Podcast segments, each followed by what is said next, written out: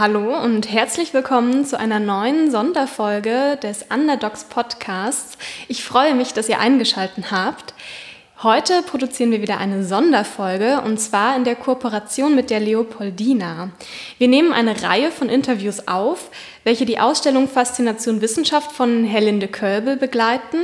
Und ich habe heute die große Ehre, die erfolgreiche Meeresforscherin äh, Antje Boetius zu interviewen. Herzlich willkommen, Frau Hallo. Boetius. Hallo. Ähm, dieses Interview, wie ich schon gesagt habe, findet ja äh, für Faszination Wissenschaft unter anderem statt. Und da hatte Frau Körbel die tolle Idee, ähm, dass sie sich alle eine kleine Botschaft, eine Formel, ihre Faszination, Wissenschaft, was auch immer, auf die Hand zeichnen. Und ich fand ja ihre Zeichnung total toll, weil ich mich direkt reinversetzt gefühlt habe in ähm, einen aufgezeichneten Kindheitstraum. In sowas wie, äh, was will ich werden, wenn ich groß bin? Und dann zeichnet man ein Schiff mit ein paar äh, Fischen und einem Tintenfisch Liege ich damit richtig? Total. Deswegen, ich habe einen kurzen Moment nachgedacht, das ging ja ganz schnell. Man hatte irgendwie gar nicht bei diesen Interviews so viel Zeit, sich zu überlegen, was male ich denn auf meiner mhm. Hand. Und dann habe ich aber darüber nachgedacht, ähm, dass ich genau das sagen will. Einmal, diese Kindheitstraum wird wahr, also für sein ganzes Leben forschend zu, zu sein. Dann hatte ich einfach den Traum, die Meere kennenzulernen und ich hatte den wirklich eher so romantisch als Kind. Ich wollte unbedingt ähm, in der Lage sein, zur See zu fahren. Also ich habe jetzt nicht als Kind drüber nachgedacht, wie viele Nature-Publikationen habe ich da. Ich habe gedacht, wie komme ich äh, als Hessin, wie komme ich da raus und fahre um die Meere? Und da ich so ein begeisterter Romanleser war und gern Piratenfilme geguckt habe, habe ich deswegen auch das Segelboot als praktisch ein Windjammer gemalt und kein modernes Forschungsschiff, weil A, war das meine Fantasie und B, ist es eben jetzt genau die Zeit, wo wir uns bei allen Forschungsinfrastrukturen Gedanken machen müssen, wie werden die nachhaltig. Und das war alles in dieser kleinen Botschaft drin. Ja, toll, was man alles auf eine Hand packen kann. Genau. und wie viel von äh, dem großen Boot und dem Schiff ist noch übrig geblieben? Also können Sie uns viel. kurz äh, mal zusammenfassend erklären, was Sie eigentlich machen? Also es ist so, dass ich ähm, mit 18 aus Frankfurt oder aus Darmstadt weg bin nach, zum Studieren nach Hamburg und von da aus bin ich nach San Diego gekommen, mit der Idee, Meeresforscherin zu werden. Mhm. Und zwar mit dem Fokus auf die Tiefsee, den größten Raum der Erde, von dem wir am wenigsten wissen. Und ähm, dann habe ich auch, das war absolut richtig, dass ich das so gemacht habe, weil kaum war ich das erste Mal auf dem Schiff, habe ich gemerkt, das muss mein, das ist mein Beruf, das liebe ich, das ist toll, ich will so viel wie möglich auf und unter Wasser ja. sein. Und das hat auch geklappt. Mein ganzes Leben war ich dann als Forscherin unterwegs. Ich bin jetzt ähm, 55 und ähm, ich habe davon bis vor fünf Jahren, also bis ich ungefähr 50 war, wirklich jedes Jahr Monate auf See verbracht oder in U-Booten oder sonst wo. Aber dann habe ich immer mehr gemerkt, ähm, es wird an mir auch gezogen im Sinne weg von der Forschung, äh, mehr Beratung, Kommunikation, Wissenschaftsorganisation, Management. Ich bin Professor geworden, all diese Sachen. Und dann kam mit 50 eben diese Frage, kann ich jetzt nicht nach so vielen Jahren Forschung auch bisschen zurückgeben und eben auch Wissenschaftsmanager sein. Und ich bin jetzt seit fünf Jahren Direktorin des Alfred Wegener Instituts, Helmholtz Zentrum für Polar- und Meeresforschung, also des großen deutschen Polar- und Meeresforschungsinstitut. Und das ist schon eine neue Rolle. Mit der persönlichen Forschung ist es dann weniger geworden, obwohl ich auch immer noch eine kleine Arbeitsgruppe bei Max Planck habe. Aber ähm, die Idee von der Forschung, kreativ zu sein, Unbekanntes zu denken, Grenzen des Wissens zu verschieben, das kann ich auch aus dieser Managerposition, weil ich mit so vielen verschiedenen Disziplinen, so vielen Blicken auf die Erde zu tun habe, dass ich doch weiter die ganze Zeit das Gefühl habe, zumindest ich bin am Entdecken, am Forschen, am Rauskriegen und das macht mich glücklich. Sie sind ja auch total engagiert in der Wissenschaftskommunikation. Das gehört ja auch so ein bisschen zu dem Wissenschaftsmanagement dann äh, mit hin. Und Sie waren lange auch bei Wissenschaft im Dialog äh, oder sind immer noch aktiv, aber Sie waren im Lenkungsausschuss, so richtig? Ist es, ja. Genau. Und haben da auch viel gemacht, damit Wissenschaft in die Gesellschaft kommt. Haben Sie das Gefühl, dass sich da in den letzten Jahren viel getan hat, dass Sie was bewegen konnten? Absolut. Also ich würde es jetzt nicht auf meine Aktivitäten schieben, dass sich viel getan hat, aber man merkt das überall. Ich finde, man merkt das auch wirklich in der Art und Weise, auch wie die Jüngsten in der Wissenschaft, sagen wir mal, äh, Studierende, Doktorandinnen, wie die sich einbringen und wie es auch so Selbstorganisationen gibt, ähm, die Stimme der Wissenschaft zu erhöhen, zu verstärken, dabei aber zu berücksichtigen, eben den Kanal zu treffen, die Kommunikation zu treffen, die man auch draußen versteht. Und ähm, auch die Fragen der Gesellschaft aufzunehmen, die Sorgen und die Ängste und, und damit umzugehen, da habe ich das Gefühl, es ist viel offener geworden mit unserer neuen Generation. Und äh, sieht man ja auch äh, zum Beispiel an der Leopoldina Akademie in Halle, äh, ihr Präsident Gerald Haug, wie der reinspringt eben unter die Leute in die Politik und versucht eben die Stimme der Wissenschaft wirklich offener zu gestalten. Also es ist nicht nur eine Stimme, die spricht, es ist auch eine, eine Stimme, die hört und äh, die eine Resonanz hat mit der Gesellschaft.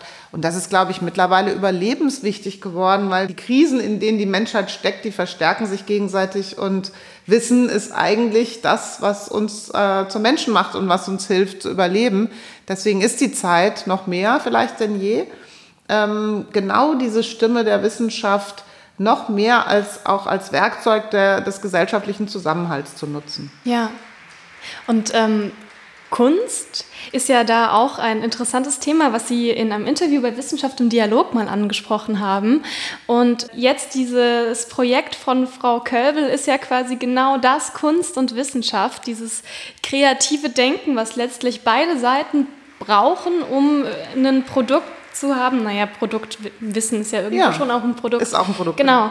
Ähm, was hat Sie dann an der Ausstellung mit Frau Kölbel gereizt? War es genau das?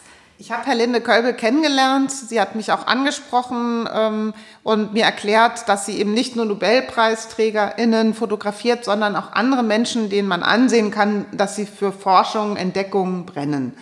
Und sie hat mir ihr Konzept äh, erklärt. Das war ein recht aufwendiges Konzept. Wir haben uns dann, ich war auf einer ähm, auf dem Umweltfoto-Festival in Zingst und ähm, da war sie dann auch und da haben wir unser Interview gehabt und wir haben uns so gut verstanden und so viel zu erzählen gehabt. Dann haben wir den ganzen Tag miteinander verbracht und den Abend, wir sind zusammen essen gegangen und ich war so neugierig auf diese Frau, die eben eine besondere Gabe hat, das Menschliche in uns und die Veränderungen über die Zeit im Altern, im Wandel und in unseren Aufgaben festzuhalten. Berühmt ist ja ihr Gesichter der Macht. Sie hat ja. Angela Merkel über Jahrzehnte begleitet und eben festgehalten, wie verändern sich Gesichter.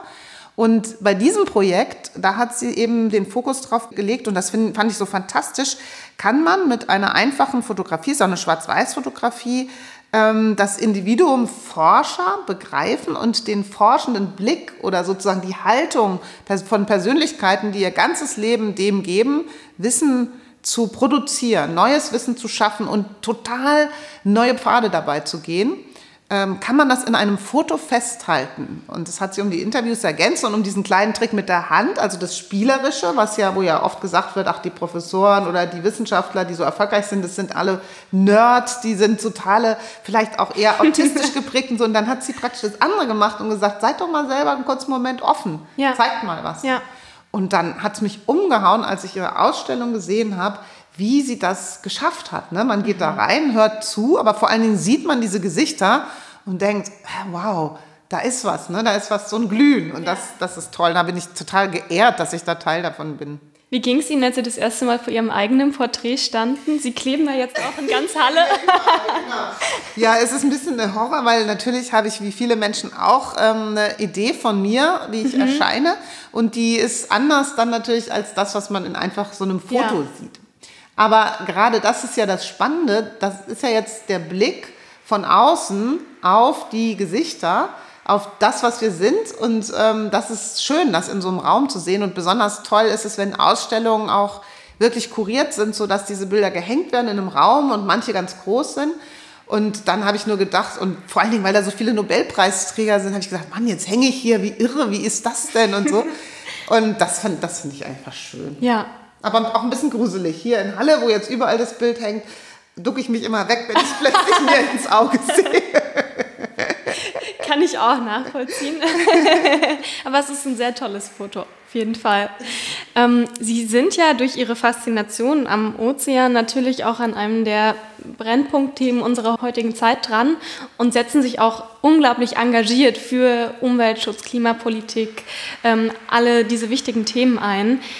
Mir geht es tatsächlich oft so, dass ich, wenn ich ähm, Interviews lese, Berichte lese über die ähm, ganze Entwicklung oder Podcasts höre, dass ich erstmal schlucken muss und so ein bisschen ähm, betrübt, fast melancholisch werde, weil ich mir denke, wie, wie, das kann man doch gar nicht mehr schaffen. Wie soll das klappen?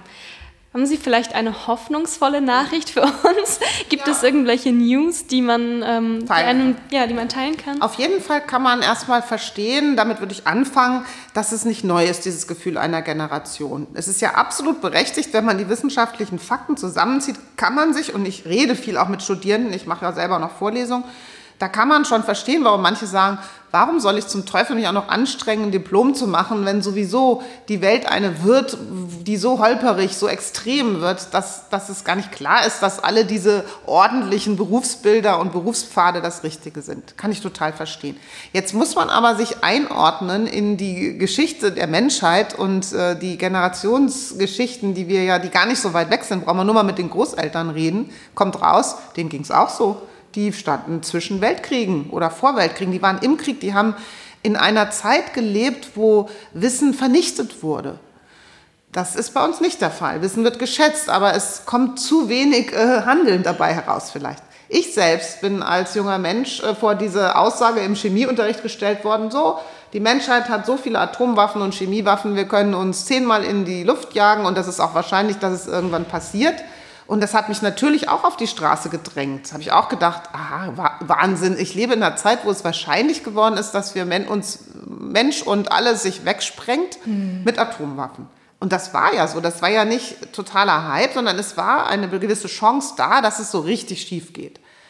Und das zu begreifen, also dass jede Generation ihren eigenen fürchterlichen Kontext entdecken muss und um eine Zukunft ringen muss, das würde ich mal sagen, liegt in der Natur des Erwachsenwerdens und dann muss man sich selber, und das ist die Hoffnung, einen Platz verschaffen, indem man das aushält, diesen Irrsinn, und dann das vielleicht besser macht. Und es gibt ja positive Zeichen, wenn man jetzt die Fakten liest, ist die Wende da, die Emissionen von CO2 aus fossilen Brennstoffen ist noch längst nicht da, wo sie sein soll, aber sie hört auf zu wachsen. Und wenn man alle anderen Indikatoren der Menschheit anschaut, die sind immer nur wachsen, wachsen, wachsen.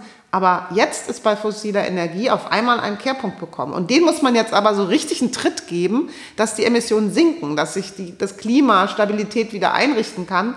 Darum geht es jetzt in den nächsten Jahrzehnten. Das ist der große Treiber, der mit allem anderen zusammenhängt. Und darüber muss man sprechen.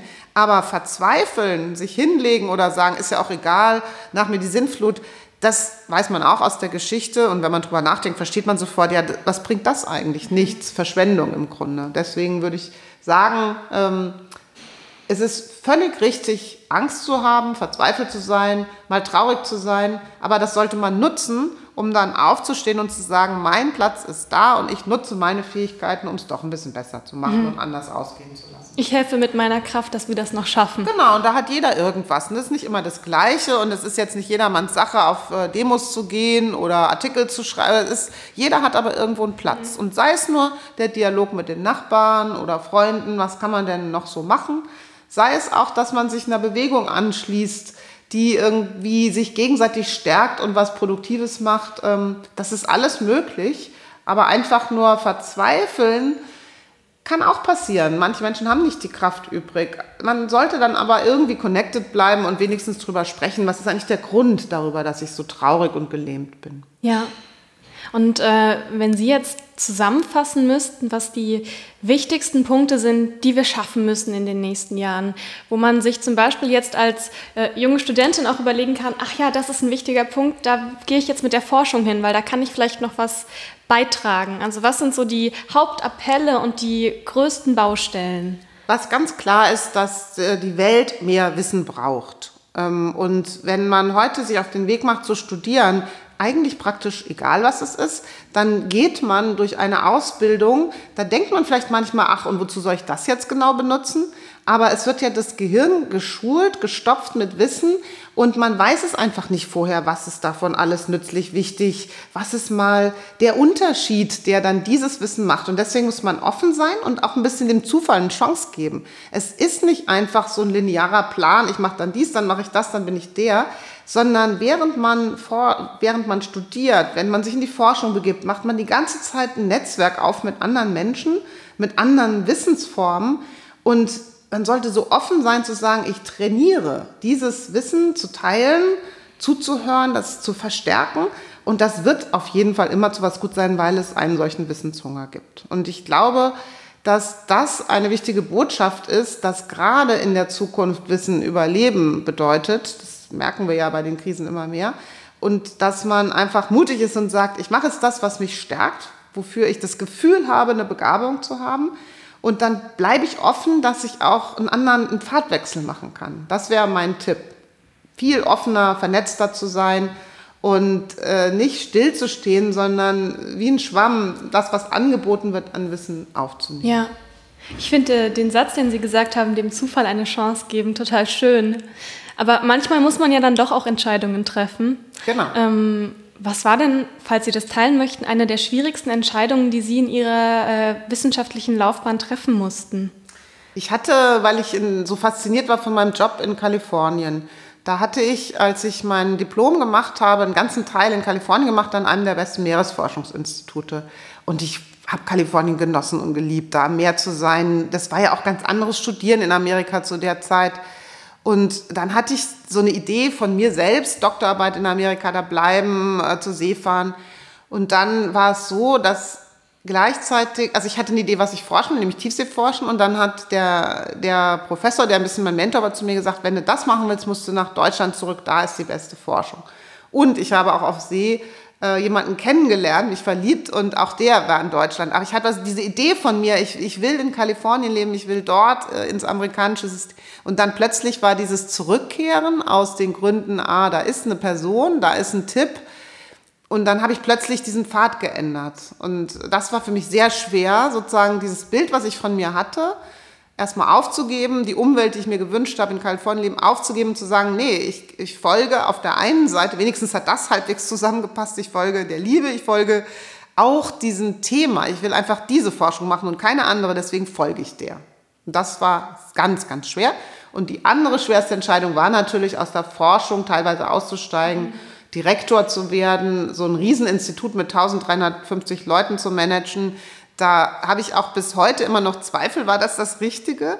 Aber die Zweifel kann ich ja auch ruhig haben. Ich arbeite trotzdem mit voller Kraft und Herzblut an diesem Job Direktor sein und versuche aber nie den Kontakt zum Lernen und Wissen zu verlieren, sondern möglichst immer noch genug Neues zu machen und zu erleben, dass ich nicht stehen bleibe.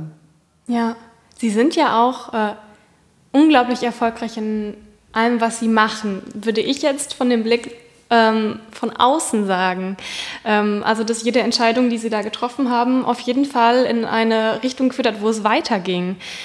Wie ist das denn für Sie? Wann haben Sie sich das erste Mal wirklich erfolgreich gefühlt? Das ist ja, ich weiß natürlich nicht genau, was für ein Mensch Sie sind, aber für viele Menschen, für mich auch, ist es schwer zu sagen, das habe ich jetzt richtig gut gemacht, da hatte ich jetzt wirklich Erfolg. Und hatten Sie das Gefühl, man bezeichnet Sie jetzt als erfolgreiche Forscherin? Also, ähm, das war, hatte oft damit zu tun, dass ich etwas Besonderes gesehen habe, was noch nie vor mir jemand gesehen hat. Ist natürlich einfach, wenn man Tiefseeforscherin ist, dann entdeckt man immer Neues. Aber ich hatte eben sehr früh in meinem, naja, so früh war es eigentlich auch nicht, in meinem zweiten Postdoc hatte ich ein wirklich Riesenglück eines Fundes, einer Entdeckung, die dann meine Laufbahn verändert hat. Und das wahrzunehmen, also dieser Moment, den werde ich nie vergessen, dieses Gefühl, ins Mikroskop zu starren und auf einmal ganz langsam gehen die Neuronen in die richtige Richtung und es drängt sich so ein Gedanke raus, Moment mal, ich sehe hier was, ich habe ein Lebewesen gefunden, was man vermutet hatte, dass es gibt, keiner hatte eine Spur und ich sehe es plötzlich vor mir. Es entstand so ganz mühsam, samstags nachts, äh, wo andere in die Disco gehen, saß ich halt da und habe ins Mikroskop geguckt. Und dann entstand auf einmal eine Entdeckung, die bis heute eines der meistzitiertesten Veröffentlichungen ist. Und das, dieses Erfolgserlebnis stellte sich bei mir vor allen Dingen da ein, als ich auf einmal den Gedanken gefasst habe, mein Gott, ich habe es gefunden. Wahnsinn, ein Gefühl, es ist wie ein Rausch, kann man fast sagen. Ne? Also ähm, das war irre. Und dann so von Auszeichnungen her, natürlich war auch irgendwie die Doktorarbeit abschließen und endlich die Promotionsurkunde mhm. haben, dann zum ersten Mal Professor werden, also ein Urkundevertrag jetzt hat man irgendwie eine Festanstellung und das ist jetzt irgendwie klar, dass man langfristig planen kann, wann alles ausmacht. Aber immer war es mehr dieser Moment der Entdeckung, wenn mein Gehirn gesagt hat, weißt du was, Antje, du hast jetzt gerade geschnallt, du hast einen neuen Gedanken, du hast was gesehen und du weißt, was da los ist. Boah, das ist der, das Hammergefühl einfach. Cool. Vielleicht habe ich das irgendwann auch noch. Ich kann ja noch hoffen. Bestimmt, bestimmt. In Ihrer Entdeckung ging es damals um die Mikroorganismen, die Methan fressen, äh, fressen quasi, genau. oder? Im Meeresboden ohne Sauerstoff, genau. Ja. ja. Das ja. Ist, hört sich total extrem und speziell an, aber es ist ein Kreislauf der Erde, ein Prozess, der die Erde überhaupt zu dem macht, wie sie ist. Würde all dieses Methan, das Faulgas in die Atmosphäre mhm. kommen, dann wäre es ein völlig anderer Planet und es ist so merkwürdig zu denken, in unserer Welt gibt es immer noch so Netzwerke, so Mikroorganismen ja. oder irgendwelche Lebewesen, die die Erde zu dem machen, was sie ist. Und wenn die nicht da wären oder ihre Leistung anders wäre, dann wäre es ein anderer Planet. Und das wahrzunehmen und dann auch sich einzugestehen, wir wissen kaum was über die, das ist schon, das ist eben Forschung. Ne? Dann hat man ja. so ein Thema, was auch sehr über Jahrzehnte wichtig bleibt. Und da gibt es tausende von Beispielen davon. Aber ich glaube, das ist dann so dieses Erfolgserlebnis. Und natürlich der Lob von anderen. Also ich habe auch, glaube ich, äh, deswegen Glück, weil es mir gelungen ist, diese Erkenntnisse, die ich gewonnen habe, zu teilen, sodass andere Leute auch diese Freude spüren und dann, ähm, wenn man das kann oder wenn man das versucht, dann werden mehr Menschen auf einen aufmerksam und dann natürlich in dieser Zeit, wo auch erfolgreiche Frauen oder Frauen in Naturwissenschaften gestärkt, gesucht, gefördert werden, äh, bin ich auch, glaube ich, dann schnell in so einen Beschleuniger von Preisen mhm, und, mhm. und Aufmerksamkeiten gekommen. Das ist natürlich auch toll. Ja. Eines der tollsten Erlebnisse da war natürlich das Bundesverdienstkreuz, was mit mir zusammen Udo Lindenberg und äh, Alexander Gerst bekommen haben und noch viele andere. Und diese Begegnung dann oder dieses Lob ja. ähm, durch den Bundespräsidenten, das war auch bestimmt eines der Highlights von Lobs, aber auch der der Umweltpreis, ähm, also praktisch die Wirksamkeit der ja. Forschung, die ich mache, ja. aber auch die Kommunikationspreise von der DFG und von ähm, in Hannover den Leibnizringen, so eine ganze Vielfalt, ganz verschiedene Preise. Denn dann steht man da und da wird man so richtig kräftig gelobt, bis man rot wird, weil das irgendwie ein bisschen komisch ja. auch ist. Ja. Und dann entzeugt sich aber auch so ein Gefühl, ah, das wird gesehen, was mhm. man arbeitet. Sie haben gerade ähm, gesagt, dass es so eine Beschleunigungsphase gab, auch als es losging, dass besonders Frauen gefördert werden in der Naturwissenschaft. Haben Sie das Gefühl, dass Ihr Geschlecht noch eine Rolle spielt? Absolut. Ja, ich habe auch mitgemacht, war sehr umstritten bei der Kampagne vom Stern mit der Titelseite Quotenfrau. Mhm. Ähm, also natürlich ist man erstmal genervt und sauer und das Wort ist äh, blöd, wenn man denkt, hä, bin ich jetzt echt eine Quotenfrau? Aber wenn man, wenn man sein Leben betrachtet, dann weiß ich genau entscheidende Momente, wo mir das gesagt wurde, ne? wo irgendjemand, natürlich meistens dann noch ein Mann, gesagt hat, oh, wir brauchen dich aber. Und wenn man dann fragt, warum denn ich, warum nicht der? Ja Mensch, wir brauchen jetzt noch eine Frau. Und das ist Quotenfrau. Ja. Und ähm, zuerst habe ich auch gedacht, oh Mann, äh, wieso fragen die mir denn mich? Äh, ich bin doch erfolgreich. Und dann hat mir aber eine andere wichtige Persönlichkeit gesagt, genau deswegen, weil du genau weißt, du bist erfolgreich, aber ganz viele Schritte, da hat es was ausgemacht, dass jemand gesagt hat, jetzt musst du ran, weil wir brauchen eine Frau. Wäre das nicht da gewesen, weißt du nicht so genau, ob du so schnell gewesen wärst. Ja. Und das hat auch Ursula von der Leyen und ganz viele Frauen haben dann gesagt, wenn man, wenn ich mal überlege, ja, und dann, dann spreche ich mal darüber. Ja. Da hat es aber auch viel, hat es einen kleinen Shitstorm dann gegeben, mhm. ne, weil andere Frauen gesagt haben, wieso machst du sowas, wieso sagst du auch noch, du bist eine Quotenfrau, damit schwächst du dich doch oder uns. Mhm.